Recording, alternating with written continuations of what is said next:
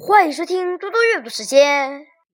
今天我要阅读的是寄语的《小猫咪励志》。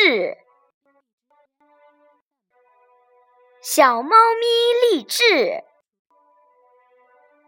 看到鸭群在河里捉鱼，小猫立志要学会浮水。望着大雁在天上排队。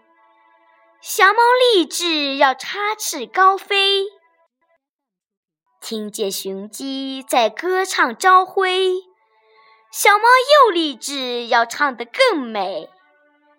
常立志等于无志，猫咪有捉老鼠的本领，你学没学会？作者简介：寄语，原名苏基玉。山东青岛人，一九八零年加入中国作家协会，著有诗集《金色的航线》《船台涛声》《五色草》等。如何立下自己的志向呢？这个问题一定曾经困扰过很多人。是啊，看见这样本领，多么令人眼馋！见到那样本事，实在让人羡慕。